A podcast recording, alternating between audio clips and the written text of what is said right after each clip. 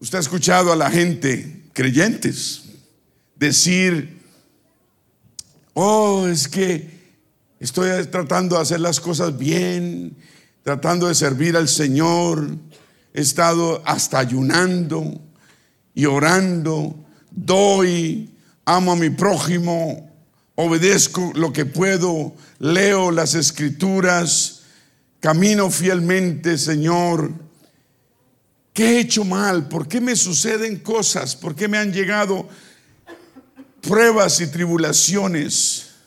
¿Por qué Dios ha permitido que pase por yo precisamente por momentos difíciles?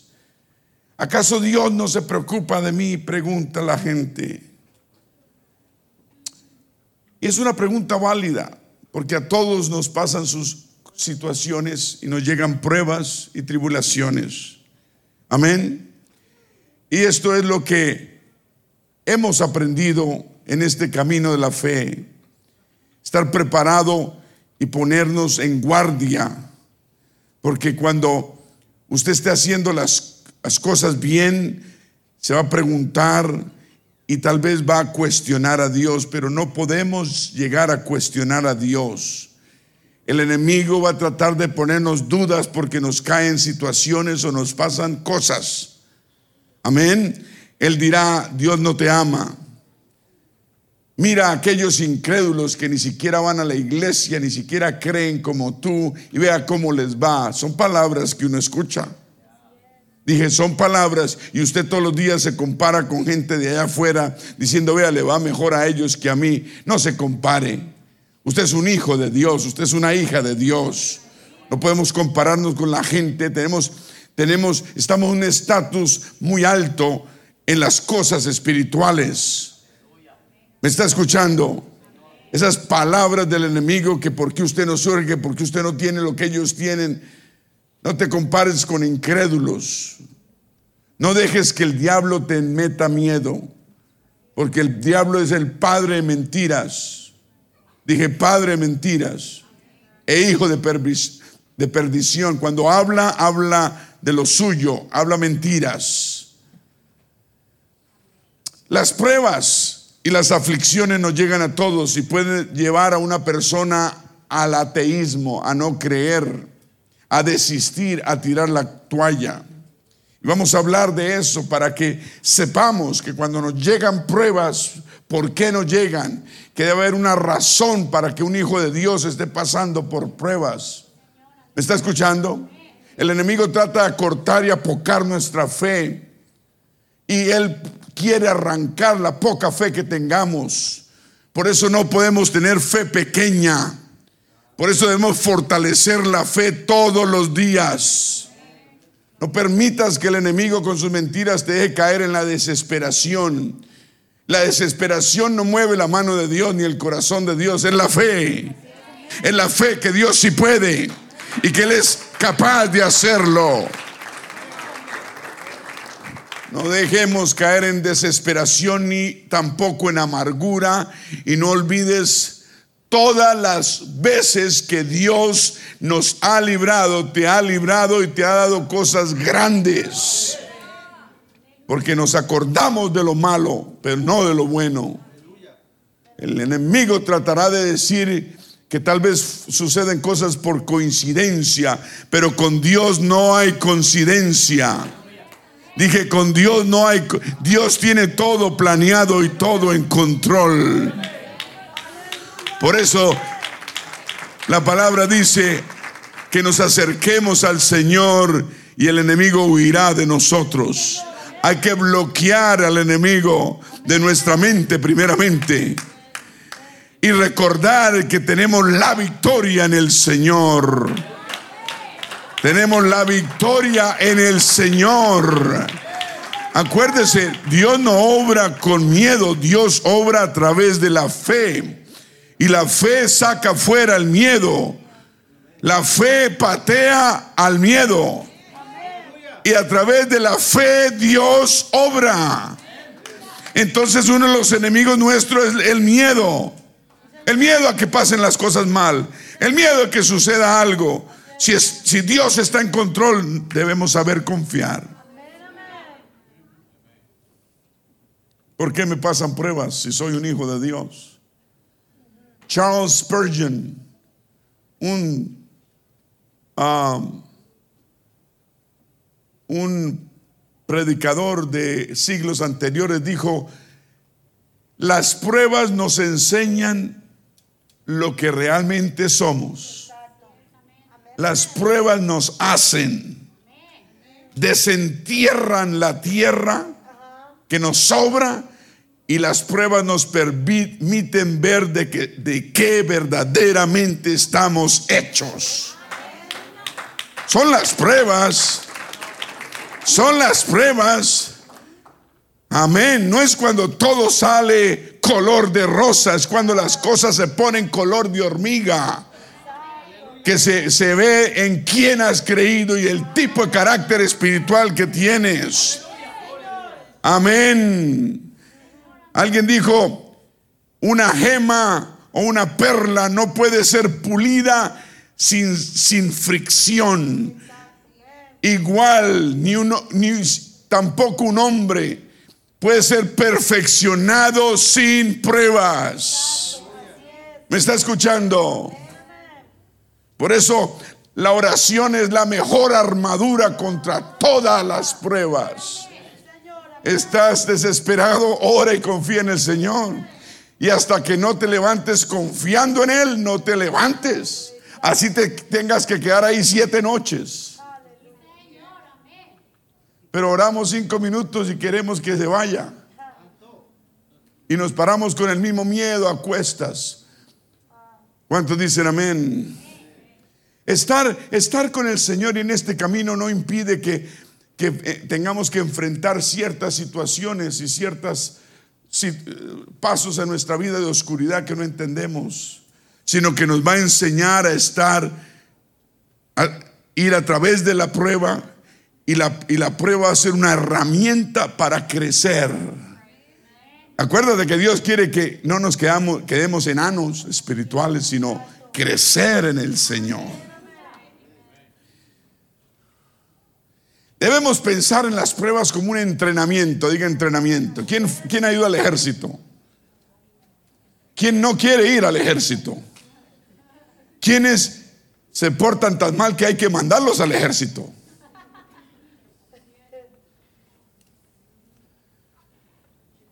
Dios tiene que entrenar a sus tropas y nos entrena a través de pruebas. No, no estoy diciendo que, que este camino es puras pruebas. No, no, no. De pronto llegan tribulaciones y pruebas. De pronto, ¿me está escuchando?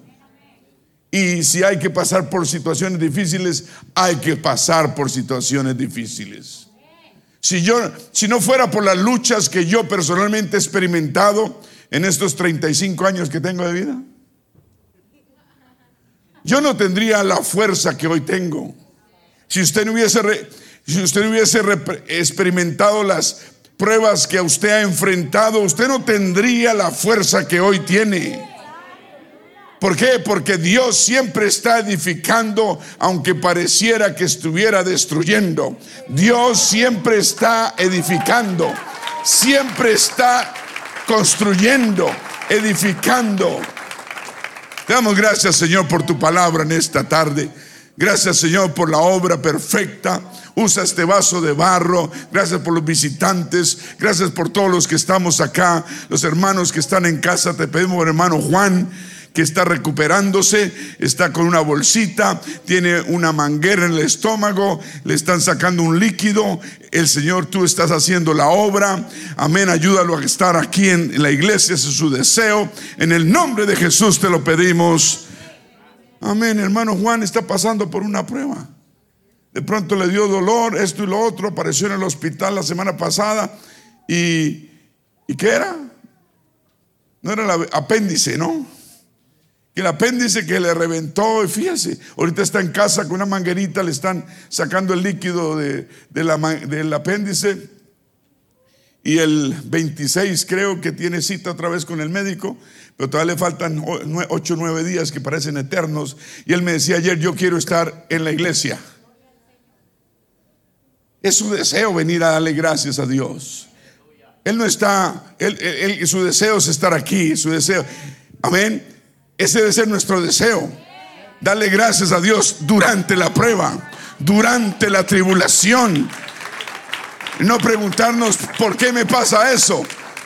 Como hermano Juan puede estar diciendo, ¿por qué yo estoy aquí enfermo? ¿Por qué si yo hago esto, trato de hacer las cosas bien, estoy haciendo las cosas bien según lo que, lo que entiendo? ¿Por qué me pasa eso? Pero suceden cosas.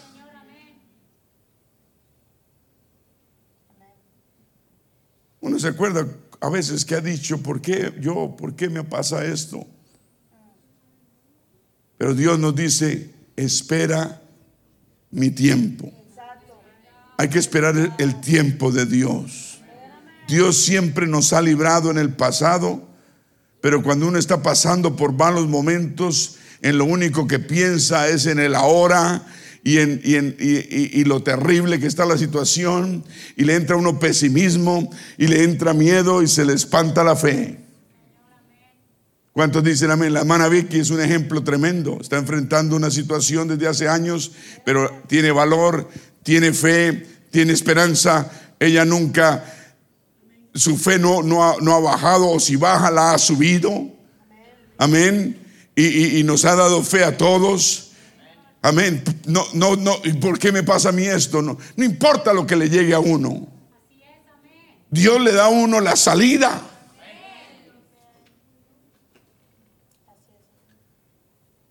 Y Dios He visto cómo ha usado las pruebas en tu vida y las tribulaciones para edificarte.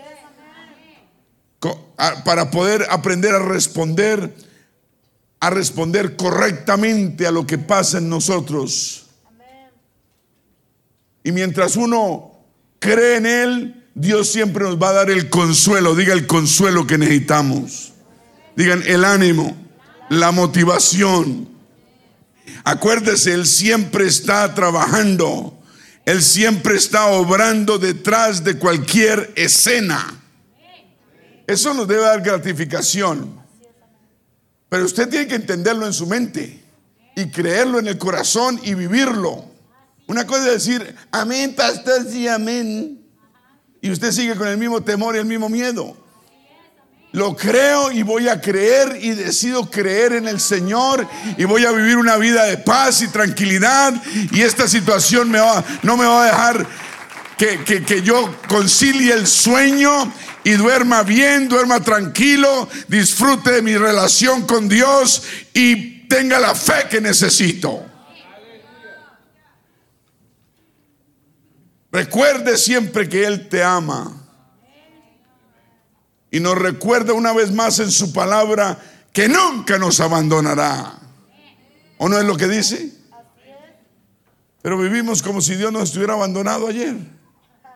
Y llevamos 10 años diciendo, gracias a Dios que nunca me ha abandonado. Y hoy estamos diciendo, ¿será que Dios me abandonó? ¿Será que se olvidó de mí?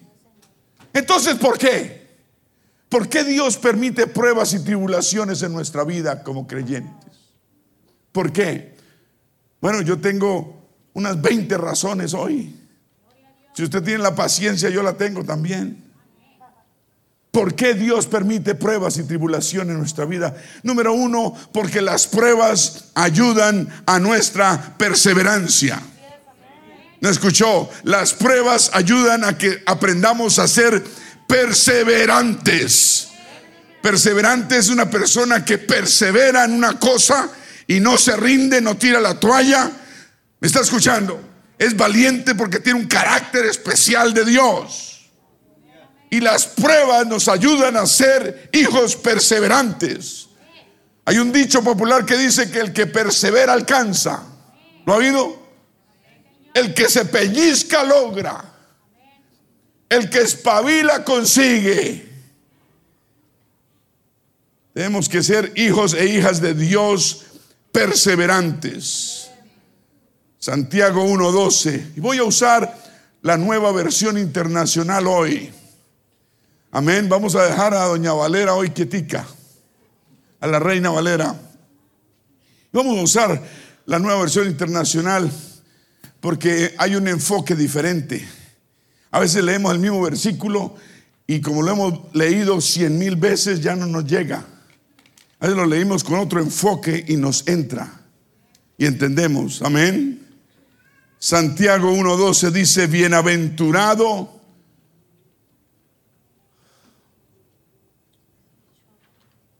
No tenemos nueva versión internacional arriba. Parece que no. Bienaventurado el varón que soporta la tentación, porque cuando haya resistido la prueba, recibirá la corona de vida que Dios ha prometido a los que le aman. Entonces, para los que están traduciendo arriba y los que están aquí abajo, ¿quién está? Un aplauso. Dianita. No vamos a usarla en las pantallas porque si yo voy a leer una cosa no quiero que se distraigan. A menos... ¿Perdón? ¿Reina Valera? Yo necesito nueva versión. Esa es. Si ves? Bienaventurado. Reina Valera es bienaventurado, ¿cierto? Bienaventurada Reina Valera. Y dichoso es el nuevo versión internacional. Esa Reina Valera, vea, y, me estaban diciendo día y no entendía. Es que así es Dios con uno. Y uno no entiende. Así le hablé diez veces. Gloria a Dios. Entonces dice, dichoso el que resiste la tentación. Porque al salir aprobado, recibirá una corona y no es cualquiera, es la corona de vida que Dios ha prometido a quienes lo aman. Aleluya. Gálatas 6, 9. Ahora ni sé cuál es esta. No nos cansemos pues. Gálatas 6, 9. Vamos a darnos cuenta ya mismo. No nos cansemos pues de hacer bien, porque a su tiempo segaremos si no desmayamos. La nueva versión internacional. Amén. 10. Aquí, así que según tengamos oportunidad, hagamos bien a todos. Entonces, si estamos pasando por pruebas, lo primero que uno hace es, ah, yo voy a dejar de hacer esto, ah, yo voy a dejar de hacer lo otro. ¿O no? Yo quiero desistir, yo ya quiero, ya pierdo el ánimo. Dice, no nos cansemos pues de hacer el bien, porque a su tiempo, al tiempo de Dios vamos a recoger. Si usted no desmaya, si usted no tira la toalla antes, usted va a recoger. No se canse de hacer el bien. Y hagámosle el bien a todos, dice la palabra, mayormente a los de la familia de la fe. Usted preferir a la familia de la fe antes de que cualquiera allá fuera. ¿Cuántos dicen amén? Hebreos 10:35 dice, no perdáis pues vuestra confianza. Nuestra confianza en Dios dice, tiene gran galardón.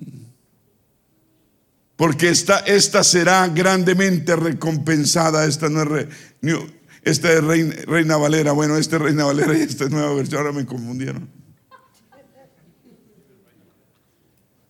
No, ya lo tengo. Gracias. Digan, las pruebas me ayudan a ser perseverante. Las tribulaciones me ayudan a ser fuerte. No a destruirme, sino a levantarme. Es que las cosas con Dios son diferentes. Dije, las cosas con Dios son diferentes. A veces, número dos, voy a, voy a pedir que diga dos palabras y son no sé. Si ve que solo dos y tres la dijeron. Porque no, no, es que no queremos decir no sé. Porque todos lo sabemos.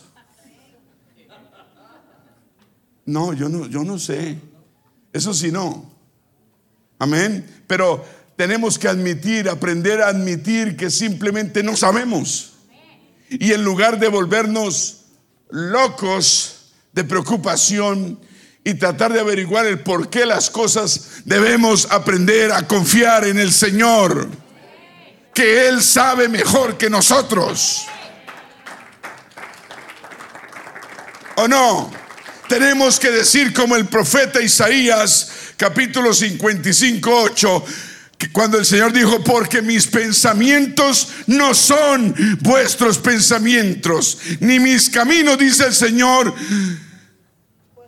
vuestros caminos, dijo Jehová porque como son más altos los cielos de la tierra, así son mis caminos más altos que vuestros caminos y mis pensamientos más que vuestros pensamientos.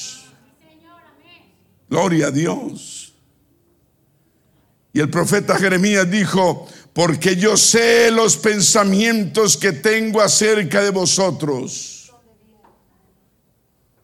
o los planes, dice el Señor, pensamientos de paz y no de mal. Dios no nos quiere traer mal, nos quiere traer paz. De alguna forma Él va a voltear las situaciones y las va a mejorar. Él sabe hacer las cosas. Debemos aprender a confiar en Él.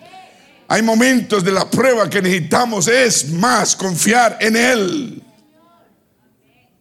Amén. Por eso, Proverbios 3:5 nos dice, fíjate, fíjate, confía de Jehová de todo tu corazón. Eso quiere decir que podemos confiar en Él a mitad corazón. ¿Qué tanto estás confiando en el Señor? ¿A mitad corazón o a tres cuartos? Bueno, la palabra dice de todo tu corazón. ¿O no dice? de todo tu corazón, de todo corazón. Confía en el Señor y no en tu propia prudencia o inteligencia. Es que nos hacemos, nos queremos hacer más inteligentes que Dios. Ay, no, esto va a pasar y esto va a pasar, esto nos pone mal y nos pone. Dice, vive el día uno a la vez. Porque cada día trae su propio problema y su propia preocupación y su propia carga. Pero el Señor dice, un día a la vez. Cantamos todos los días, un día a la vez. Pero no, estamos pensando en qué va a pasar mañana, y qué va a pasar el lunes, y qué va a pasar el próximo mes, y qué va a suceder. Piensen hoy. Hoy es suficiente, dice el Señor. Fíate en el Señor con todo tu corazón. ¿Por qué será que a los hijos de Dios le llegan a veces pruebas y tribulaciones. A veces sufrimos por causa de nuestros propios errores. Número tres, a veces nos llegan cosas porque hemos cometido errores en el pasado. ¿Me está escuchando? Y nunca se nos, nos atrevamos a probar a Dios. A probar, uno no prueba a Dios. ¿Será que nosotros sufrimos por causa de nuestros propios errores? ¿Será que sí? ¿Cuáles? Nunca sabemos. Pero es cierto. Yo tal vez he sufrido porque errores en mi vida, por los errores he, pasado por circunstancias, tal vez porque oímos la voz equivocada, tal vez porque hacemos nuestra propia voluntad en vez de la voluntad de Dios. Por lo tanto, no podemos culpar a Dios por lo que nos pase. No podemos culpar a Dios por nuestros propios errores. Uno no sabe por qué le está pasando las cosas. Entonces, ¿qué debemos hacer? Confiar en Él. Pero lo que sí podemos hacer y decir es que Dios nos sacó adelante y nos hizo más fuerte y nos hizo más sabios en el proceso mientras estábamos pasando por cualquier situación mala. Yo lo creo. Cuando no tenemos conocimiento, la Biblia dice que el pueblo de Dios es destruido. Oseas 4:6, destruido porque le faltó conocimiento. Amén. Cuando nos falta conocimiento, hacemos cosas que no debemos. Uno no debe ser impulsivo, ni dejar que la mente lo lleve, ni que los sentimientos lo lleve Amén. Nosotros ya no somos seres impulsivos. El Espíritu Santo es el que nos debe guiar. Y si dudas, no lo hagas. ¿Cuántos dicen gloria a Dios? No podemos hacer las cosas por afán. Es que tengo afán. Proverbios 19.2 que dice, el afán sin conocimiento o sin sabiduría no vale nada. No vale nada. Y mucho hierra o mucho se equivoca quien mucho corre. No es el que más corra, es hacer las cosas bien. En otras palabras, nosotros debemos correr despacio. ¿Cuántos dicen amén? Después dice versículo 3, Proverbio, dice la, la necedad, un hombre necio. La necedad del hombre le hace perder el rumbo. Y para colmo, su corazón se irrita contra el Señor. Somos los culpables y seguimos y, terminamos culpándolo a Él. ¿No, es lo que dice? Nos volvemos necios, perdemos el rumbo y terminamos diciendo, tú tuviste la culpa. Y él dice, se rasca la cabeza y dice, este sí es que es. No culpemos a Dios. A veces somos, estamos recibiendo resultados de nuestros propios errores. ¿Por qué Dios permite pruebas y tribulaciones en nuestra vida? Yo he tenido pruebas y tribulaciones. Número cuatro, porque Dios nos está haciendo más humildes. Oh, eso no nos gusta, ¿no? No, esa palabra humilde, eso no nos gusta. Yo no estoy hablando de pobreza. Usted puede ser rico y humilde. Y yo he conocido ricos humildes y muchos pobres arrogantes. Entonces la humildad no es pobreza, la humildad es humildad. Dios nos quiere enseñar a ser más humildes. Sí, sí, sí. Es, y usted, carnalmente, usted está pensando, uy, no, no, no, yo no puedo estar desventajado de esa forma. Es que con Dios la humildad lo lleva a usted a, cosas grandes. La humildad con Dios nos lleva a triunfar cosas poderosas. ¿Me está escuchando? Y Él nos quiere enseñar a ser más humildes para con Él. Amén. El apóstol Pablo en 2 Corintios 12, 7 estaba hablando, decía, para evitar que me volviera presumido, dice Nueva Versión Internacional. Por estas sublimes revelaciones, una espina me fue clavada en el cuerpo, es decir, un mensajero de Satanás para que me atormentara. Nunca la hemos oído de esa forma, ¿cierto? El apóstol Pablo tenía una espina que fue clavada en su cuerpo, algo, algo nunca se supo que era, pero eso lo mantenía a él humilde. Y le pidió a Dios dos, tres veces que se la quitara y no se la quitó y dijo, bástate tu gracia, bástame tu gracia, Señor. En otras palabras, voy a conformarme con lo que tú me des. Y si esa espina la tengo que cargar hasta el final, la voy a cargar si mi tendencia a ser arrogante y ser prepotente eh, eh, me va a llevar a donde no me debe llevar, yo necesito esa espina para que me mantenga humilde. No queremos espinas, por supuesto. Por eso debemos mantenernos humildes. ¿Cuántos dicen amén? Proverbios 18, 12 dice que antes de la, del fracaso viene la soberbia. Dice, al fracaso lo precede la soberbia humana. Antes de que uno fracase, primero se vuelve soberbio.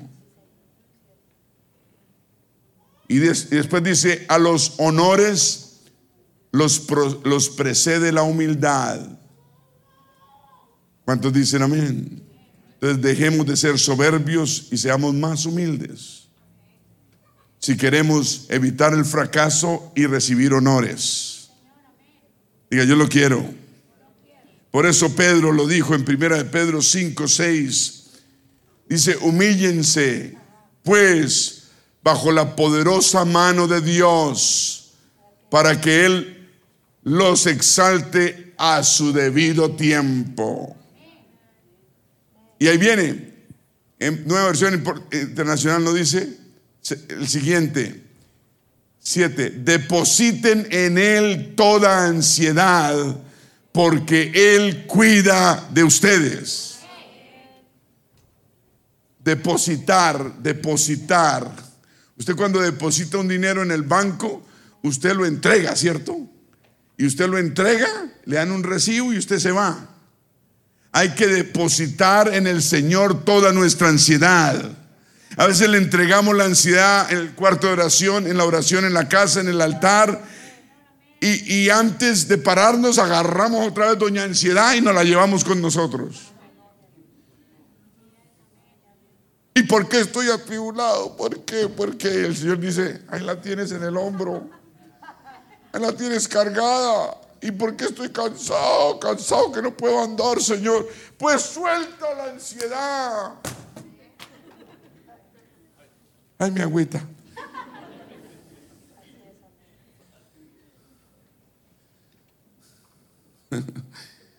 Aleluya. Diga, Dios cuida de mí. Gracias, hermano. Depositamos, necesitamos aprender a depositar en Él toda ansiedad. Cuando estés ansioso, deposítalo. Así como vas al banco y depositas el cheque o lo que sea y te vas confiado de que ahí está en buenas manos y que nadie lo va a robar. Amén. Y usted va al ATT, ATT no, ATM, mete la, la tarjeta y usted sabe que 5 dolaritos le van a salir, 10 dolaritos le van a salir porque usted depositó el dinero. Igual debemos aprender a depositar todas nuestras ansiedades en el Señor pero las depositamos y las cargamos otra vez a cuestas. Hacemos lo que un señor iba a una cuesta, subiendo una cuesta. Una subida larguísima llevaba un bulto aquí a la espalda y escasamente podía caminar. Y pasó usted, usted en su troca nueva, todo. Y paró a mitad de camino y le dijo, ¿estás cansado? Y le dijo, sí, pues súbate a la troca. Ahí en el platón atrás. Y el hombre subió. Y usted arrancó en su trocota para arriba. Yendo a mitad de camino, usted mira por el retrovisor y, y ve que el hombre está sentado en su troca, pero con el bulto encima. Así somos nosotros.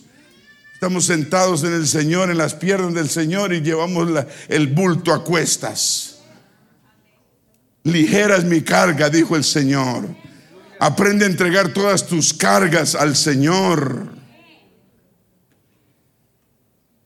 Es la carga del Señor la que debemos cargar nosotros. Y Él carga las nuestras. ¿Por qué Dios permite pruebas y tribulaciones en nuestras vidas? ¿Por qué? Número cinco por la disciplina. Todos digan disciplina. Ah, no queremos oír eso tampoco. No queremos oír de humildad, ni queremos oír de disciplina. Hebreos 12, 5.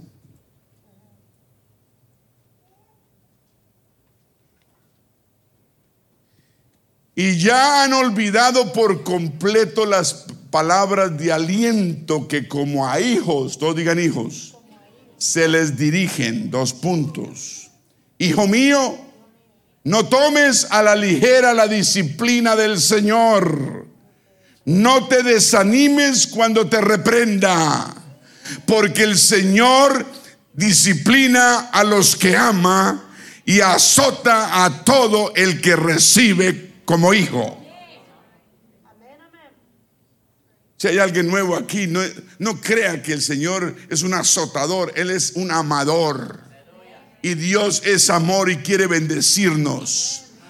Pero a veces cuando somos medio, medio, usted sabe que Él le toca apretarnos las tuerquitas un poquito y nos disciplina.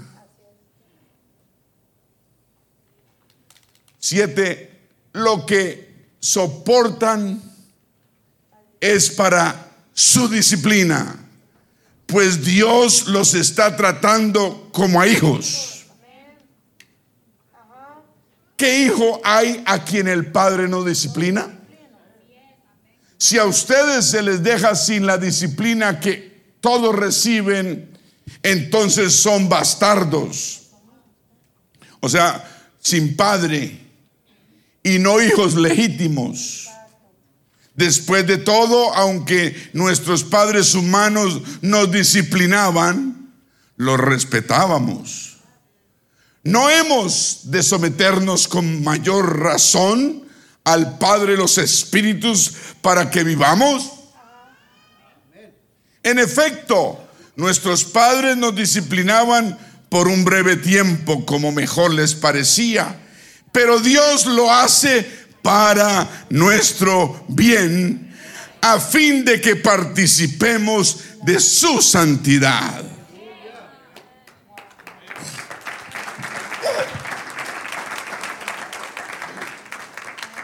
Gloria a Dios. 11.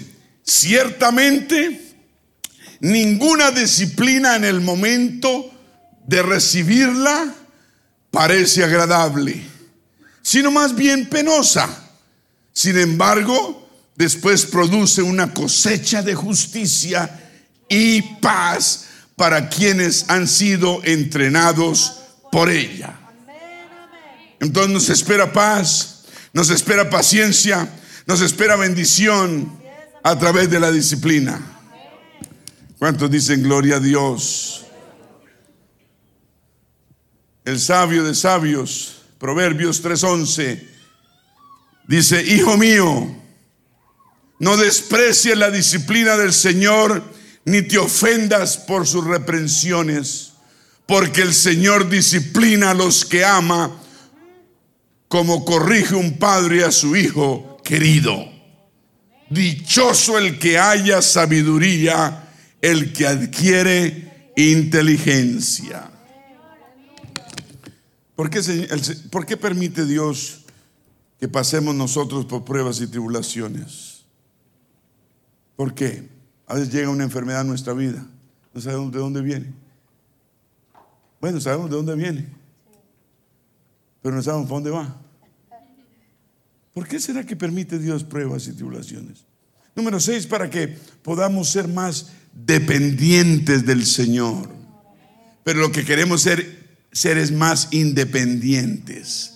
Oh, yo ya puedo solo, yo camino solo. A mí no necesita que me digan nada, a mí no me digan nada. ¿Me están escuchando? El Señor quiere que seamos más dependientes de Él quiere decir que lo tengamos en cuenta en todo. Porque Él sí sabe cuidar de nosotros. Pero la tendencia nuestra es ser más independientes. Es que entre más vivimos este camino, más dependientes debemos ser de Dios. Por eso el Señor dice que debemos orar, porque la oración es la mejor armadura contra todas las pruebas. Y a través de la oración nos mantenemos dependientes de Dios. ¿Me están entendiendo?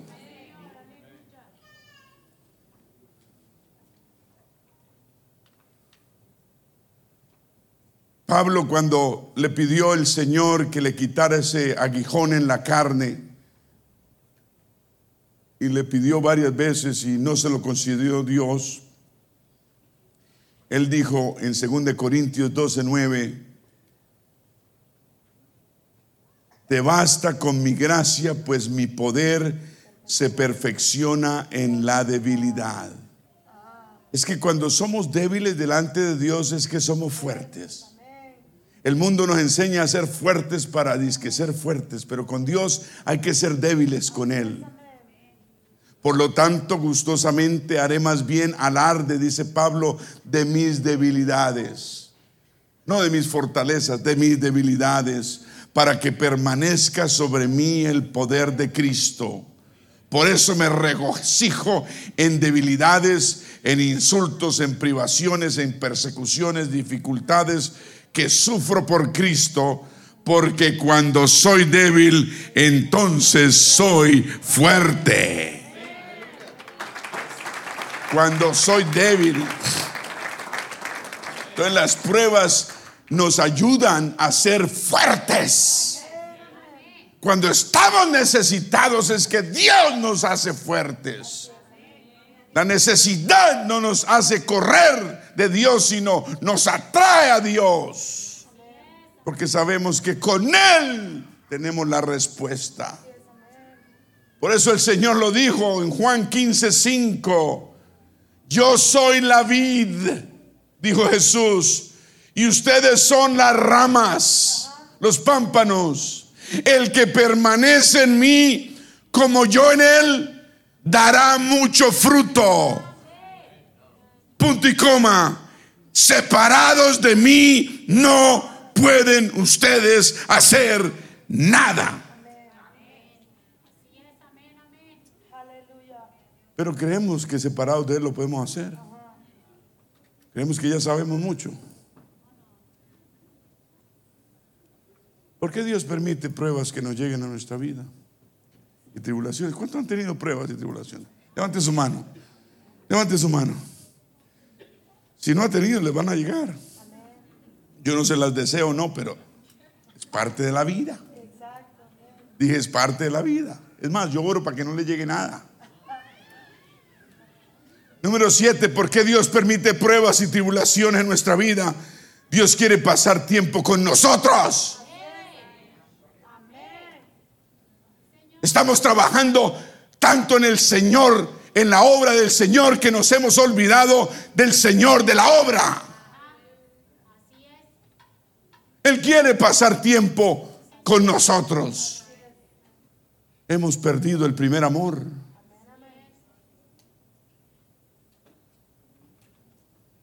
Estamos haciendo todas estas cosas por Él, pero no estamos pasando tiempo, digan tiempo de calidad, en silencio con el Señor.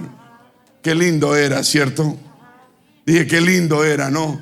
Cómo nos traería, traía de paz y consuelo y ánimo y dirección cuando pasábamos tiempo con Él, pero estamos tan ocupados Estamos corre y corre, es que no tengo tiempo y el Señor y usted sigue derecho. Y de para acá viene y después refunfuñamos porque nos pasan cosas. Él quiere tiempo con cada uno de nosotros. Sí, tenemos que superar el primer amor, pero el primer amor nunca lo podemos perder. Dios tiene que ser siempre el número uno en nuestra vida. El Señor le advirtió a la iglesia, a una de las iglesias, en Apocalipsis 2.2. Le dijo, usted, esta iglesia, conozco tus obras, tu duro trabajo, tu perseverancia. Sé que no puedes soportar a los malvados y que has puesto a prueba a los que dicen ser apóstoles, pero no lo son. Y has descubierto que son falsos. Has perseverado y sufrido por mi nombre sin desanimarte. Sin embargo, tengo en tu contra que has abandonado tu primer amor. Recuerda de dónde has caído. Nunca nos olvide dónde, dónde nos encontró el Señor. Dice, arrepiéntete y vuelve a practicar las obras que hacías al principio. Entonces digan al principio. Digan sendas antiguas. Hay que, si nos funcionó ayer, nos va a funcionar hoy. Es que nos hemos vuelto, creyentes profesionales. Ya sabemos las, cosas como a nosotros nos parecen. No, el Señor nos va a traer a la senda antigua y dice, eh, eh, eso, lo básico nunca lo puedes perder. Y lo básico es tener una relación personal con el Señor, aprender a estar en silencio con el Señor, ser personas humildes de corazón. Dice, arrepiéntete y vuelve a practicar las obras que hacías al principio. ¿Por qué será que Dios permite prueba y tribulación en nuestra vida? Número 8, Dios podría estar protegiéndonos y permite pruebas de verdad. Sí. Él sabe hacer las cosas y las voltea en un momentito para bien. Él puede estar protegiéndonos de un problema mayor que nos puede estar viniendo. Y a través de una prueba, una tribulación, nos guía por el camino correcto. Es increíble esto. Wow, ¿será que somos muy sabios? No, el sabio y el único es Él. El salmista lo dice, 121.5, Salmo 121.5 dice, el Señor es, es quien te cuida. No es tu jefe, ni menos tu mujer. Es el Señor el que te cuida. Aunque la mujer tiene mucho que ver. Sí, Señor, dice. Ni el marido es el que la cuida a ella, es el Señor. El Señor se encarga del marido, de la mujer, de los hijos, de Raimundo y de todo el mundo.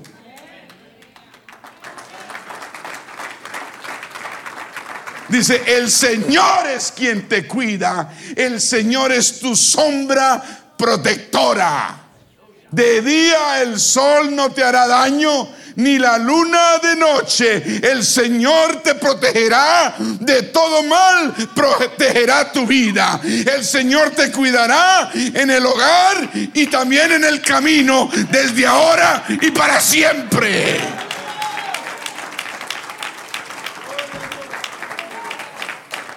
No la entendió, se la voy a repetir. Y no le llegue solamente a la motola, pero que le entre al corazón y lo viva y diga, eso es mío en el nombre de Jesús. El Señor es quien me cuida. No es la empresa donde trabajo, no es el jefe acá, no es la economía allá, no son los papeles aquí, no es esto allá. Es el Señor el que me cuida. Dios odia a los idólatras. Y a veces cogemos, idolatramos más el trabajo que a Dios. Idolatramos más los papeles que podemos recibir o, esto, o, los aumentos o el dinero o el carro o la casa o esto que el mismo Señor.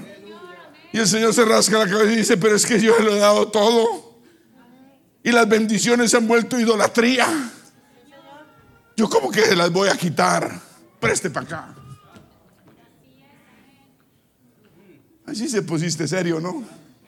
Señor, por favor, no déjemela, déjemela, déjemela. Yo me arrepiento de lo que quieras.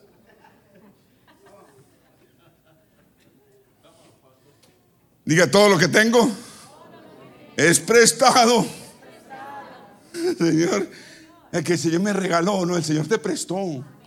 Ay, el Señor me regaló. Es prestado. Cuando Él quiere, dice, oiga, tráemelo para acá otra vez que te estás portando mal. Aleluya. Nos protegerá de todo mal, nos protegerá nuestra vida, nos cuidará en el hogar, donde creemos que nada va a pasar, ahí nos va a proteger. Y también en el camino, desde ahora y para siempre. Salmo 9, 7. Todos digan, el Señor reina por siempre. Para emitir juicio ha establecido su trono. Juzgará al mundo con justicia y gobernará los pueblos con equidad. El Señor es refugio de los oprimidos y Él es baluarte en momentos de angustia. Dije, Él es baluarte en momentos de angustia. En ti confían los que conocen tu nombre, porque tú, Señor, jamás abandonarás a los que te buscan. Alabado sea su nombre. Por eso el salmista 37.5, el Salmo 3, dice, encomienda a quién? Al Señor tu camino, confía en Él y Él actuará. Actuará, Él hará. Hará que tu justicia resplandezca como el alba. El alba, cuando sale el sol, el alba. Después de que hay una noche oscura, la noche más oscura es antesito de salir el sol. Y cuando el sol se prende y refleja la aurora, así el Señor dice que hará que nuestra justicia resplandezca como el alba y tu justa causa como el sol de mediodía. Vamos a darle un aplauso al Señor. Porque Dios permite pruebas y tribulaciones en nuestras vidas? Número nueve, para que podamos participar en los sufrimientos de Cristo Jesús.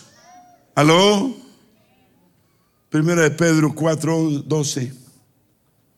Queridos hermanos, no se extrañen del fuego de la prueba que están soportando como si fuera algo insólito, único. Al contrario, dice Pedro, alégrense de tener parte en los sufrimientos de Cristo para que también sea inmensa su alegría cuando se revele la gloria de Cristo. Dichosos ustedes si los insultan por causa del nombre de Cristo, porque el glorioso Espíritu de Dios reposa sobre ustedes. Que ninguno tenga que sufrir por asesino, ladrón o delincuente, ni siquiera por entrometido. Pero, pero si alguien sufre por ser cristiano, que no se avergüence, sino que alabe a Dios por llevar el nombre de Cristo.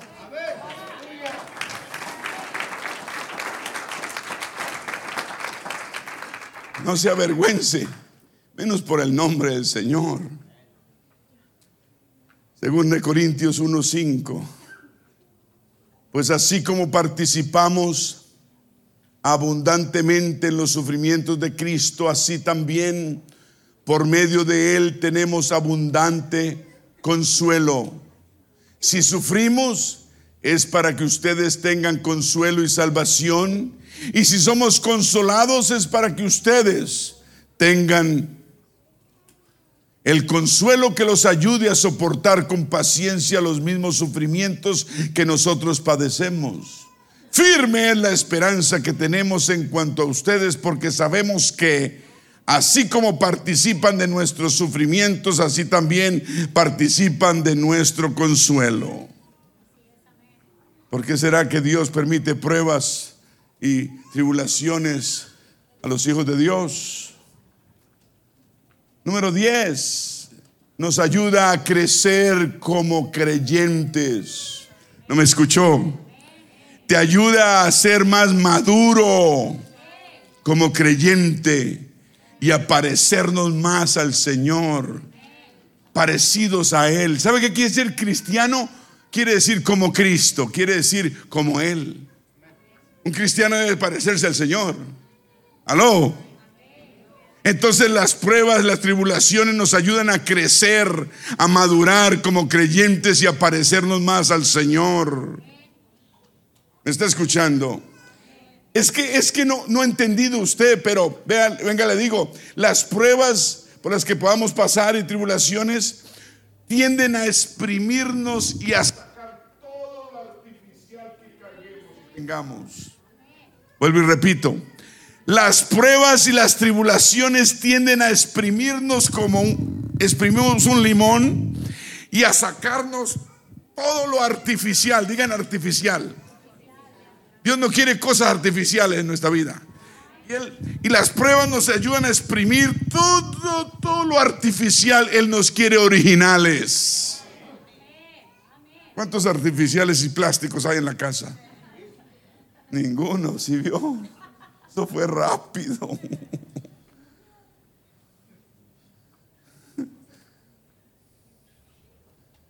Romanos 8, 28. Digan más que vencedores. Los hijos de Dios somos más que vencedores. Póngale cuidado a esa palabra, lo oímos, ¿no? Desde, hace muchos años. Más que vencedores. Más que vencedores. Pues póngale cuidado que es lo que dice más que vencedores. ¿Qué es más que un vencedor? Wow. Dice, ahora bien, sabemos que Dios dispone todas las cosas para el bien de quienes lo aman. Escuche bien eso. Todas las cosas, no dice ciertas cosas, dice todo. Las voltea y nos las vuelve para bien. Los que han sido llamados de acuerdo con su propósito. Porque a los que Dios conoció de antemano, también los predestinó a ser transformados según la imagen de su Hijo, para que Él sea el primogénito entre muchos hermanos. Gloria a Dios. ¿Qué dice Filipenses? Pablo a la iglesia de Filipo, de, Filip, los filipenses en, allá en 1.6. Dice, estoy convencido de esto, que el que comenzó tan buena obra en cada uno de ustedes, la irá perfeccionando hasta el día de Cristo Jesús. Un aplauso al que vive.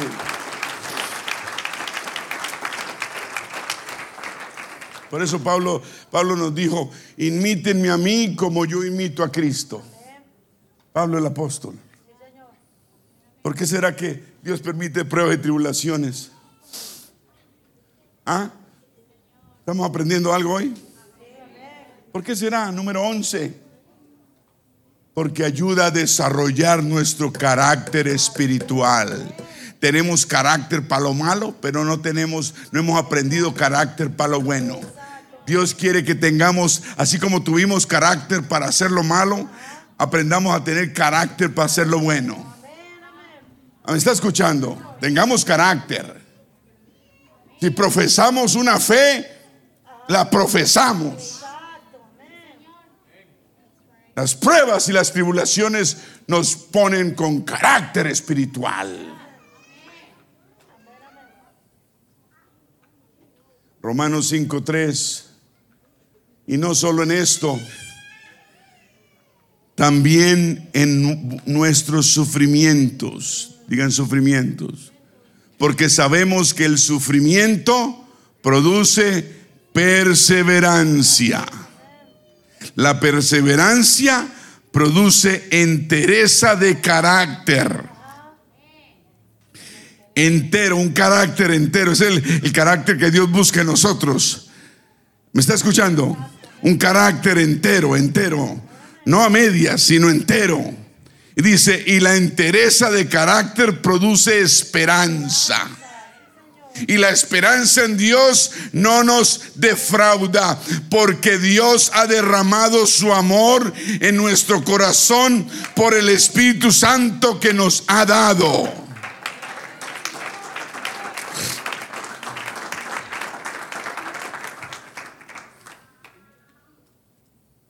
¿Por qué será que Dios permite que nos lleguen tribulaciones y pruebas?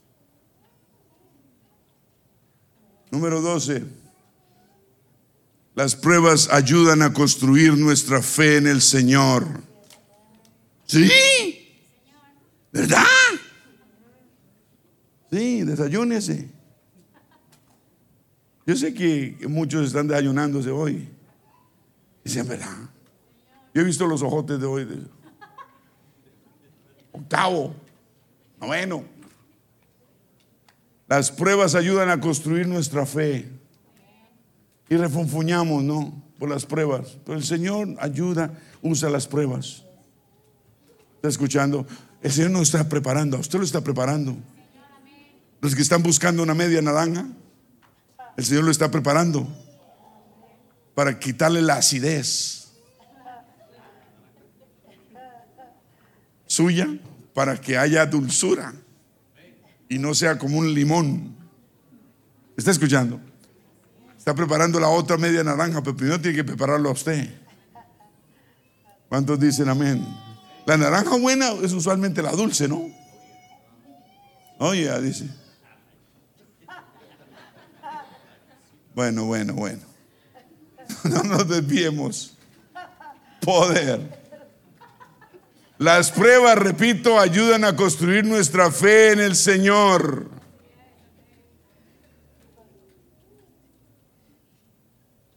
Hermanos míos, dice Pablo en Santiago 1.2, considérense muy dichosos, hermanos.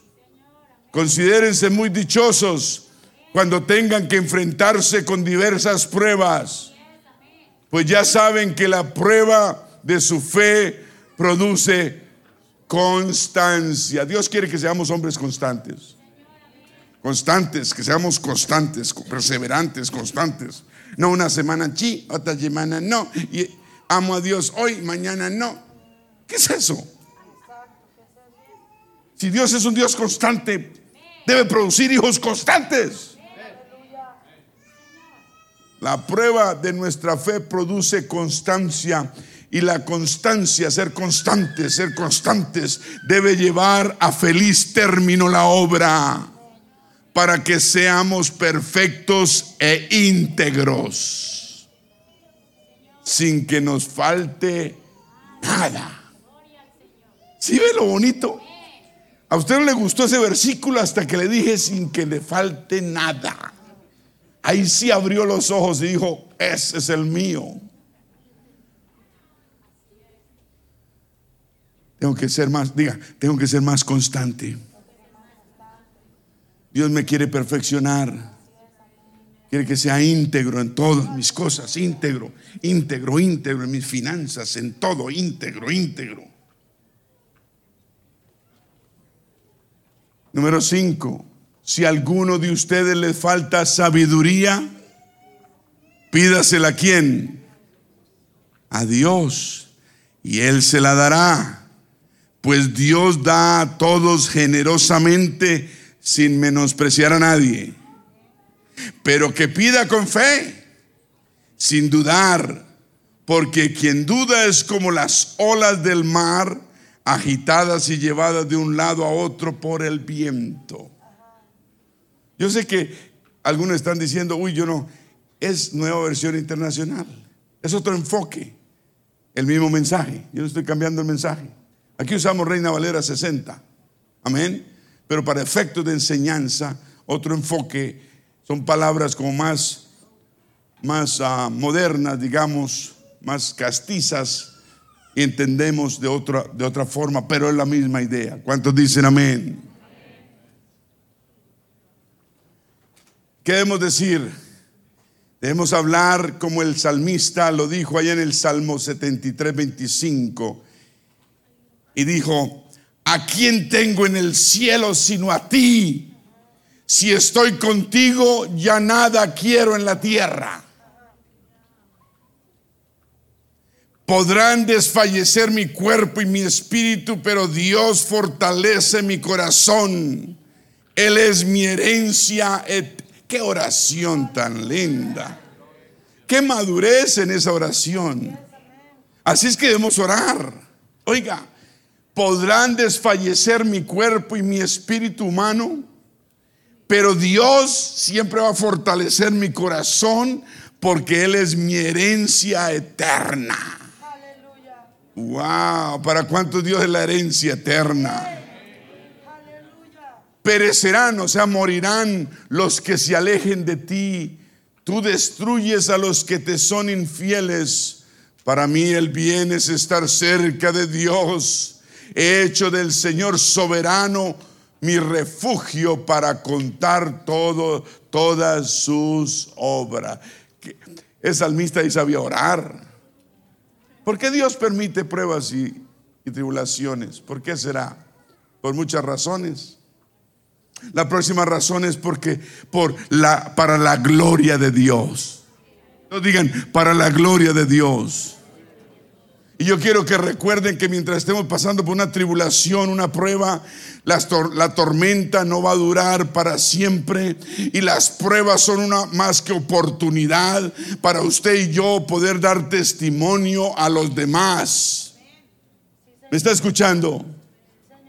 Porque uno le, le, da mucha gloria a Dios cuando todo el mundo sabe que tú estás pasando por una prueba dura y te mantienes firme y la gente te ve firme y dicen, wow, como esa hermanita que va a esa iglesia pasando por esa tragedia está tan firme, está tan gozosa, está tan confiada. Y mira los resultados, esa persona tiene algo que yo quiero.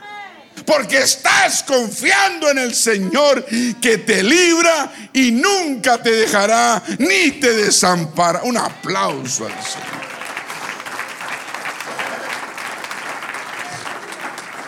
Es que usted ya se lo olvidó. Pero el salmista lo dijo en 44.5, salmista 4, Salmo 44, dichoso el que pone su confianza en el Señor y no recurre a los idólatras ni a los que adoran dioses falsos. Muchos son, Señor mi Dios, las maravillas que tú has hecho no es posible enumerar tus bondades en favor nuestro. Si quisiera anunciarlas y proclamarlas, serían más de lo que yo puedo contar. Así debemos ser nosotros, ¿cierto? ¿Cuántos dicen gloria a Dios? ¿Por qué será que el Señor permite pruebas? Y nos suceden pruebas y tribulaciones de vez en cuando. Porque podemos ayudar a alguien. Porque uno ha estado en esa situación ya y uno puede dar sus dos centavos a la persona y ayudarle a decir yo estuve ahí, yo estuve ahí, tranquila, tranquilo. No es el fin, Dios hizo esto, Dios es un Dios de poder, de victoria. Dios va a obrar, usted va a inculcar fe, usted va a dar ánimo, usted va a dar sosiego a un corazón hambriento, usted puede ayudar a alguien que está en esa situación porque usted ya ha estado en ella. A veces darle escrituras a la gente que está en sufrimiento, mira, tome esto, y mire, tome esto. A veces la gente no entiende las escrituras cuando está en sufrimiento. Pero, pero, pero cuando uno ya ha pasado por eso y a través de eso, ellas sí entienden eso, ellas sí se, las personas se relacionan con uno porque uno ya pasó por una situación igual. Por eso la gente que llega a la iglesia y está pasando por una situación y ve que familias han pasado por ello y Dios los ha sacado adelante, dicen, wow, yo no soy el único. Y eso acrecenta la fe de las personas. Por eso los testimonios son tan importantes. Hace ocho días tuvimos la oportunidad de dar tres, cuatro testimonios y eso impactaron, porque los testimonios es la obra real y verdadera que Dios ha hecho, es la mano de Dios en acción.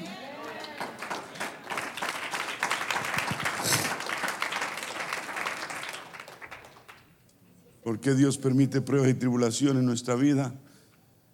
Las pruebas nos dan una mayor recompensa en el cielo. Wow. Pero qué duro, ¿no? Pero nos dan. Segunda de Corintios 4:16, por tanto no nos desanimamos. Dije, por tanto no nos desanimamos. Al contrario, aunque por fuera nos veamos como desgastando, por dentro nos vamos renovando día tras día pues los sufrimientos ligeros y efímeros, pasajeros, que ahora padecemos, producen una gloria eterna que vale muchísimo más que todo sufrimiento. Usted tiene que entender que, que, el problemita aquí no es nada comparado con la gloria de Dios y la recompensa que vamos a recibir en el cielo. 18 dice, así que no nos fijamos en lo que en lo visible, sino en lo invisible, ya que lo que se ve es pasajero, mientras que lo que no se ve es eterno. Wow. Entonces levantemos la mirada del suelo, miremos las cosas de Dios. Dejemos de mirar para abajo. Para abajo solo encontramos cucarachas y ratones. Arriba vamos a ver ángeles de Dios cuidándonos. Vamos a ver la gloria de Dios manifestándose. Levantemos la mirada al cielo. Pongamos la mirada en el Señor. Hagamos, hagamos la voluntad de Dios. Busquemos a Dios mientras puede ser hallado. ¿Por qué Dios? ¿Por qué permiten, permite Dios que nos lleguen a veces pruebas o tribulaciones? Para mostrarnos muchas veces el pecado que hay en nosotros. ¿El qué? El pecado que tengamos en nuestra vida. Nunca debemos engañarnos y tratar de ocultar algún pecado que carguemos. Eso es imposible para Dios. No podemos ocultar del pastor, de la, del que sea, pero de Dios no.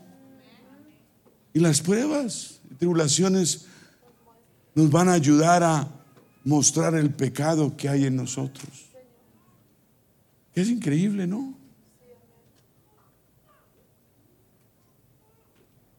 El salmista llorando, llorando decía en el 38.1, Señor, no me reprendas en tu enojo, ni me castigues en tu ira, porque tus flechas me han atravesado y sobre mí ha caído tu mano. Por causa de tu indignación, de tu tristeza, no hay nada sano en mi cuerpo. Por causa de mi pecado, ahí está confesando, mis huesos no hallan descanso. Mis maldades me abruman, son una carga demasiado pesada por causa de mi insensatez, mis llagas hieden, huelen mal y supuran, salen pus. Estoy agobiado, del todo abatido, todo el día ando acongojado. Estoy ardiendo de fiebre y no hay nada sano en mi cuerpo. Todo esto trae el pecado escondido y en secreto.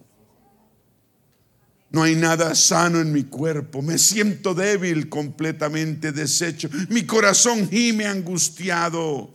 Ante ti, Señor, están todos mis deseos y te son un secreto mis y no no te son un secreto mis anhelos. Late mi corazón con violencia y las fuerzas me abandonan hasta la luz de mis ojos se apaga y mis amigos y vecinos se apartan de mis llagas.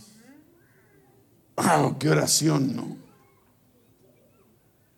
A veces nos llegan tragedias porque Dios quiere mostrarnos nuestro pecado, pero no para recriminarnos, castigarnos, no, Él quiere que nos arrepintamos.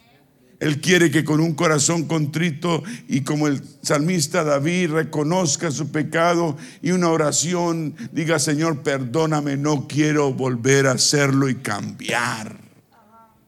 Y tener un remordimiento verdadero.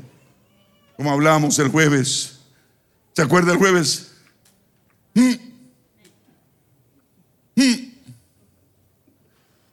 La diferencia entre remordimiento y sentir pesar y sentir una verdadera, ¿qué? Arrepentimiento. Dios quiere un verdadero arrepentimiento. El salmista en el Salmo 38 también oraba así, ponle cuidado, estoy por morir, desfallecer. El dolor no me deja un solo instante, voy a confesar mi pecado, mi iniquidad, pues mi pecado me angustia, el pecado lo debe angustiar a uno. ¿Me está escuchando? Esa angustia que usted siente es tal vez transgresión en contra de Dios. ¿Y sabes el remedio cuál es? La vacuna. Una confesión delante de Dios y Dios te va a perdonar si tú te arrepientes de corazón. ¿Me está escuchando? Y dice el salmista allá en el versículo 21, 38, 21, dice, Señor, no me abandones, Dios mío, no te alejes de mí, Señor de mi salvación, ven pronto en mi ayuda. A David le llegaron males. Dice él que tantos males le llegaron de pronto porque él pecó contra Dios, ¿se acuerda? Siendo un ungido de Dios pecó. y le llegaron males. Y allá en el Salmo 40, 12 dijo, muchos males me han rodeado, tantos son que no puedo contarlos. Me han alcanzado mis pecados e iniquidades y ya ni puedo ver, son más que los cabellos de mi cabeza y mi corazón desfallece. Por favor, Señor, ven a librarme. Ven pronto, Señor, en mi auxilio. Wow. Si queremos aprender a orar, vamos a aprender a orar de esta manera. ¿Me está escuchando? Lo más lindo es que el Señor acude a nuestra ayuda. Tal vez no porque no lo merezcamos, sino porque Él nos amó primero.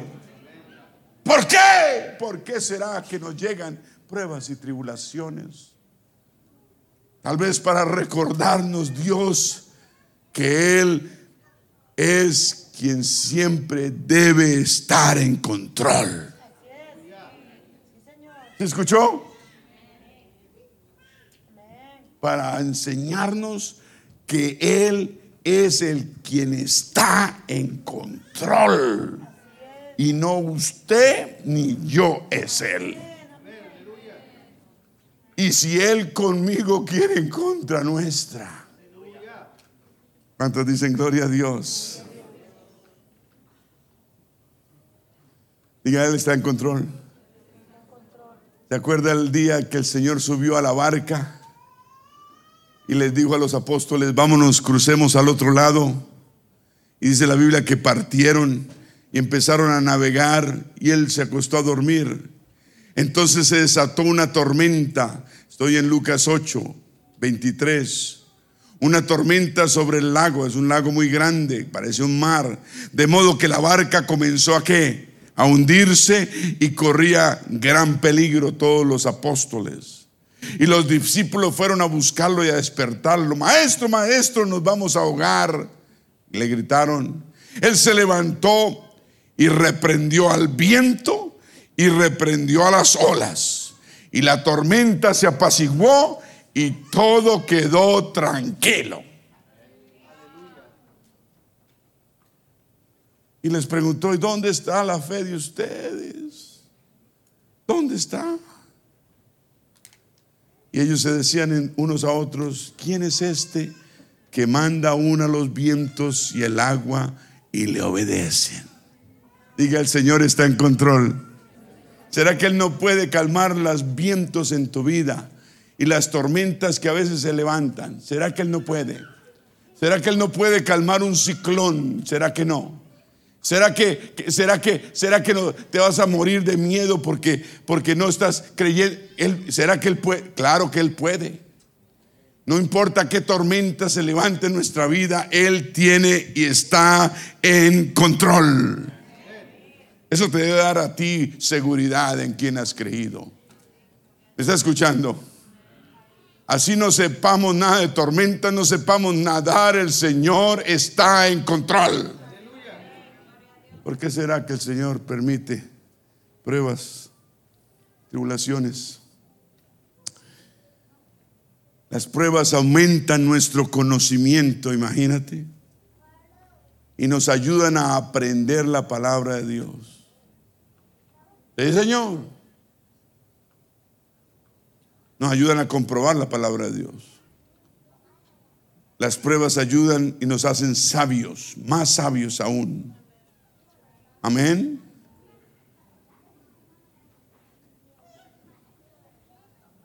Salmista, Salmo 119, 71, me hizo bien haber sido afligido porque así llegué a conocer tus decretos. El salmista dijo, la aflicción que me, que me llegó, gracias Señor, porque aprendí muchas cosas. Tus decretos los aprendí, Señor. Para mí es más valiosa tu enseñanza que millares de monedas de oro y plata. Oiga, oiga, no lo oyeron. Para mí es más valiosa tu enseñanza, Señor, que millares. Señor, predícale a los que se quedan en el trabajo para ganar overtime. Los que el jueves no vienen o el domingo porque están trabajando. Y yo no los veo más ricos ni más pobres. Pero sí, prefieren más las monedas de oro. Y ni de oro son, son de papel. Bueno, las monedas son metálicas, ¿no, hermano Castro? Pero el salmista dice, más valiosa es tu enseñanza, Señor, que toda esa plata que yo gane de overtime. Eso sí aprendemos en este país cuando llegamos. No sabemos nada de inglés, pero overtime, eso sí. Y ya sabemos que es uno y medio.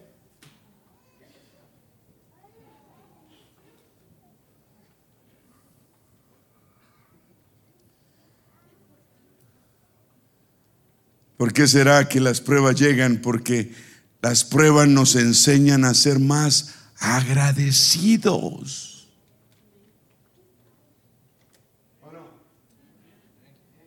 Oh, yo, llevo algunos años en este camino y yo he tenido muchas pruebas y tribulaciones y me han enseñado una cosa, a ser agradecido. Oh, eso sí, y yo doy gracias a Dios por ello, porque tengo un corazón agradecido. Yo me puedo estar comiendo un pedazo de papa dura y es lo único que hay y estoy agradecido. Porque yo he podido comer bien y he aguantado hambre en la vida. Y yo sé que es eso. ¿Me estás escuchando? Siempre debemos tener un corazón agradecido. Por eso, Primera Tesalonicenses 5:16 dice, estén siempre alegres Siempre. ¿Cómo debemos estar? Siempre. No tristes, alegres. Tenemos al Señor. Él es nuestra ayuda. Él es nuestro libertador. Él es nuestro pronto auxilio en toda tribulación. Siempre estar alegres.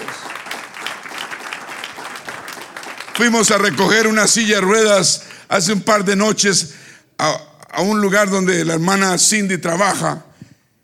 Y, los señores, los ancianos, viven en una casa como de 3 millones de dólares, yo creo. Y dicen, un par de ancianos, en silla de ruedas ambos casi, sí, ¿no? Silla de ruedas. Y llegamos con mi esposa a recogerla hace dos noches, 10 de la noche, y nos esperaron y todo. Y, y dicen, wow, Cindy es como un sol de la mañana para nosotros. Nos ilumina, nos trae gozo, nos trae una alegría. Y siempre están esperando la hora que ella llegue. Así deben ser las hijas y los hijos de Dios. Que traemos luz, paz, alegría, siempre esperanza. Es que el Espíritu Santo nos tiene que dar eso. Eso es parte del fruto del Espíritu Santo, el gozo del Señor nuestra fortaleza es. Y no lo dijeron una vez, lo repetían y lo repetían y lo repetían. Decía, es que ella trae luz. Este... Están llenos de dinero. Tienen su casa en el lago o de otros, no sé cuántos tienen, pero están en, sillas de ruedas, no pueden hacer, están tristes. La, señora este, tuvo creo que un stroke, algo, y está ahí, pero está recuperándose. Le dijimos que íbamos a orar por ellos y vamos a orar ya mismo por ellos. Señor amado Dios, te pedimos por esta pareja hermosa. Thompson, apellido Thompson. Señor, obra en sus vidas. Son dos ancianos solos en una casa inmensa, con, con cancha de golf detrás, llenos de dinero, pero tristes, solos. Señor, Gracias por ellos. Sánalos, Señor, sana sus dolencias, pero habla sus vidas. Gracias por la hermana Cindy que ha sido y es como una luz, como un sol en sus vidas y está trayendo paz, está trayendo un gozo y una esperanza especial. Se les nota el hambre que tienen. Dicen que son metodistas, sí, tal vez toda la vida, Señor, pero están llenos de religión. Señor, visita sus almas, sus corazones, sus mentes, sus vidas. Señor, tócalos, Señor Úsalo, Señor, de la manera como lo, puedes hacer. Usar y salva sus almas. En el nombre de Jesús te lo pedimos. Y muchos de nosotros detrás del dinero. Y el dinero y el dinero y el dinero. Estamos más apegados al dinero que a Dios. Amamos mucho a Dios, pero cuando nos tocan el dinero, ay, con eso sí no se meta. Y vemos una pareja multimillonaria, pegados a una silla de ruedas, con una tristeza única, esperando que pasen los años y, la, y llegue la muerte y se los lleve.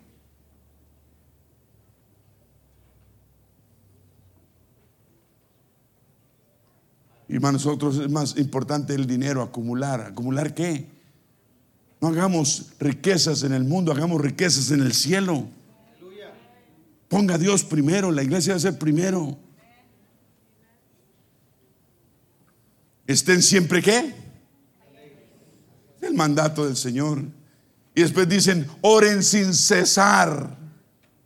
Alguien dice, oren sin cesar.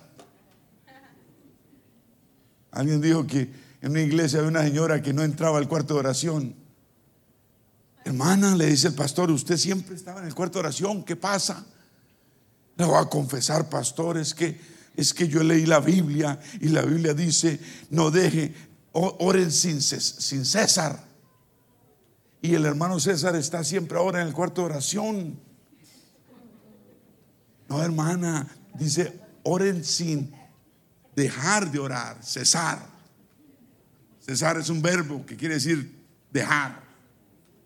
Ay, pastor, gracias por esa revelación. Me voy para el cuarto de oración.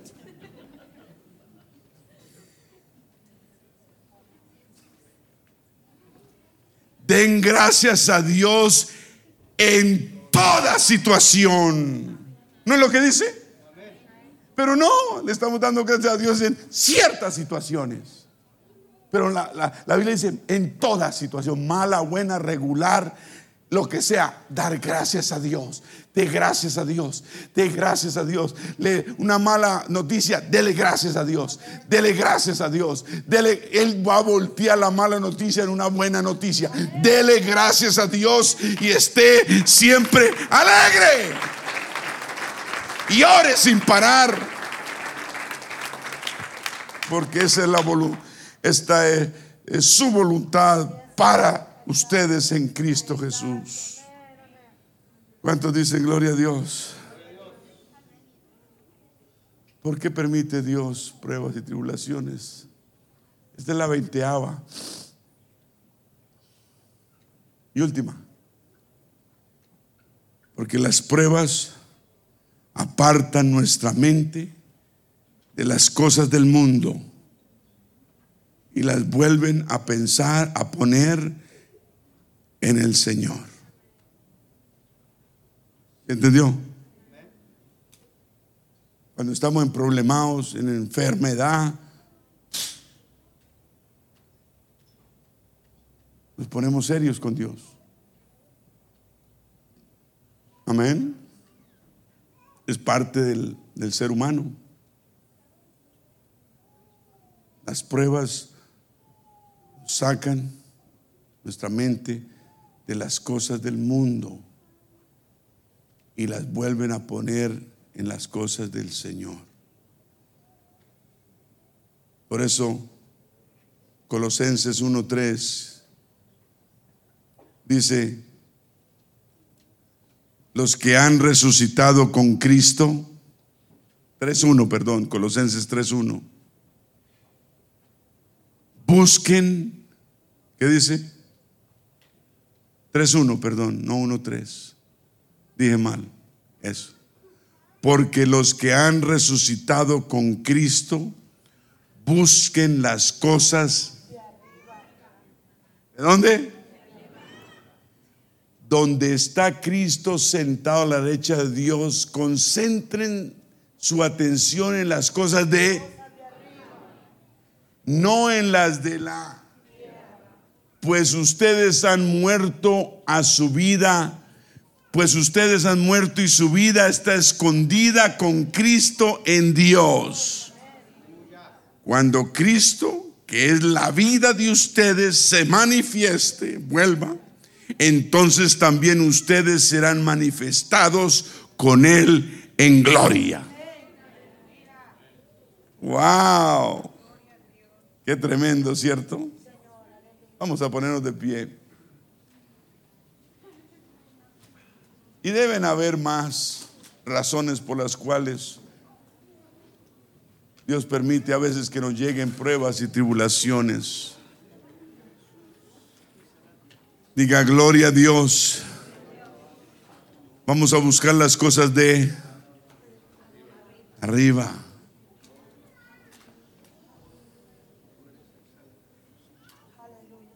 Cuando digas voy a orar, cúmplelo. Cuando digas voy a orar, cúmplelo. Hazlo y cuando ores, hazlo de verdad. ¿Me está escuchando? No se acabó el servicio, ¿para dónde van? Cuando digas vas a orar, ora de verdad. La oración es necesaria, hablar con el Señor. Dejemos de pensar que podemos hacer las cosas solitos. Solitos no podemos hacer nada. Estás en necesidad de algo, pídeselo al Señor y el Señor te va a dar de su abundancia. ¿Está escuchando? Y recordar que, que lo que nos llegue una prueba, una tribulación, es común y corriente. Y que Dios es fiel. Todos digan Dios es fiel. Dice 1 Corintios, dice que Dios es fiel y no permitirá que nosotros seamos tentados más allá de lo que podamos aguantar. Más bien, cuando llegue la tentación, la tribulación, la prueba, junto con la prueba, Él nos dará también una salida a fin de que podamos resistir. Dios siempre da la salida. Dios siempre con la prueba y la tribulación va a dar la solución. Sigamos confiando en el Señor. Él es nuestra ayuda. Él es nuestro pronto auxilio en toda, toda tribulación aunque los ríos bramen, aunque clamen las aguas, los mares se levanten, el Señor siempre está en control. Y si Él con nosotros, ¿quién en contra nuestra? Si Él está contigo, no hay problema que tú tengas que enfrentar, que no puedas enfrentar. Si Él está contigo y es una gran verdad, ¿cuál es la preocupación? Entrega tu corazón, tu vida al Señor y Él va a tener cuidado de ti. Él no es un Dios odioso, es un Dios de amor. Él solo quiere llevarnos al cielo para que podamos disfrutar una eternidad con Él. Él no te quiere reclamar y tiene derecho a reclamarnos porque hemos pecado todos contra Él pero Él quiere lavarnos con su sangre a través del bautismo en agua en el nombre de Jesús. Él quiere santificarnos con el don del Espíritu Santo y con la evidencia inicial de hablar en nuevas lenguas para vivir una vida recta y santa delante de Dios. Si no te has bautizado aún, si no han lavado tus pecados, hoy es el día de salvación. La Biblia dice que debemos recibir perdón de pecados y debemos obedecer el Evangelio. ¿Cuál es el Evangelio? La muerte, la sepultura y la resurrección. Debemos morir a nuestra vida anterior a través de un verdadero arrepentimiento. Debemos ser bautizados en agua, en el nombre que es sobre todo nombre, bajo el cual toda rodilla se doblará de lo que está arriba en el cielo, en la tierra y debajo de la tierra debemos recibir la promesa del Espíritu Santo, promesa de Dios, con la evidencia inicial de hablar en nuevas lenguas y vivir una vida recta y santa delante de Dios. Con el Espíritu Santo podemos afrontar cualquier prueba, cualquier tribulación que nos llegue. Y somos más que vencedores. Yo quiero invitar a todo el mundo con los ojos cerrados. Nadie mirando afuera. Hay alguien aquí que quiera.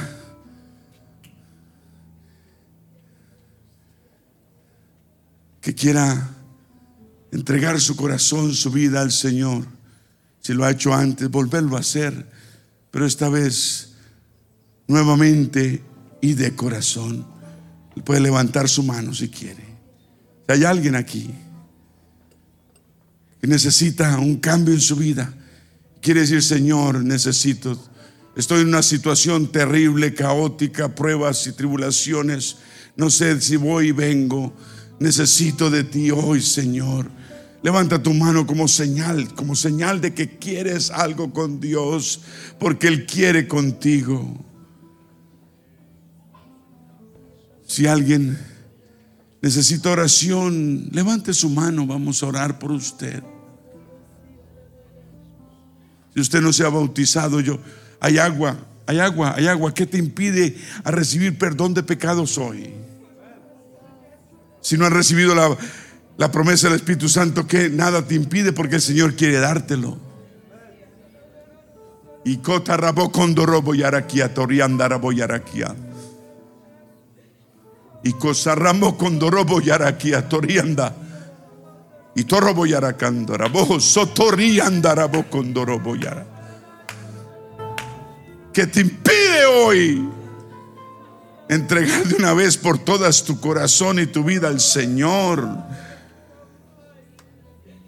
no temas, no escuches voces mentirosas. Él es tu esperanza y tu salvación. ¿De qué temerás? Si eres un hijo pródigo que se fue a lugares lejanos y quieres volver, es hora de volver a casa. Dije, es hora de volver a casa si eres una hija pródiga. El Señor te encuentra a mitad de camino. Te pondrá un anillo en tu dedo, calzado en tus pies y un nuevo vestido y hará una fiesta con los ángeles en el cielo, porque un, alguien estaba perdido y fue encontrado. Yo quiero hacer una invitación general a esta iglesia. Vamos a pasar al altar todos estos últimos momentos. En este acto sublime, en este momento especial y santo Nadie se mueva sino hacia adelante. Nadie hable. No es el momento de estar hablando cosas que no sea lo que estamos haciendo. Eso es un irrespeto para las cosas de Dios.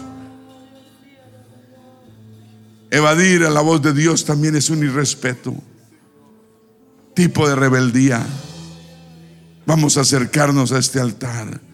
Señor, me acerco a este tu altar en señal de reverencia, respeto por tu palabra. Gracias por tu palabra en este día. Me conforta el alma, me alimenta el espíritu, me fortalece la mente. Gracias Señor. Gracias Señor. Y cotorrobo condorrobo yara. Y canarabo condorrobo yara aquí atariandarabra.